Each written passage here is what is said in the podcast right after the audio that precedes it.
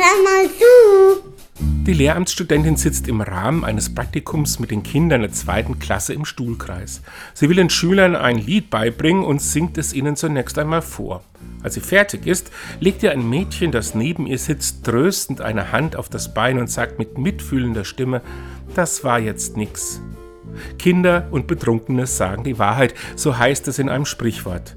Ich würde relativieren, sie beschönigen nicht, was sie für die Wahrheit halten. Es ist bestimmt nicht einfach, wenn man so unverblümt mit einer kritischen Meinung konfrontiert wird. Aber klare Worte helfen, Schwächen auszubügeln. Natürlich ist der Tonfall dabei wichtig.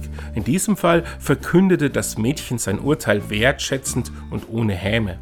Trotzdem gehört auch etwas dazu, nach der Konfrontation mit einer Schwäche nicht aufzugeben.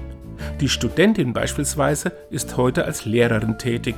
Die ehrliche Rückmeldung hat ihr nicht geschadet. Und tschüss!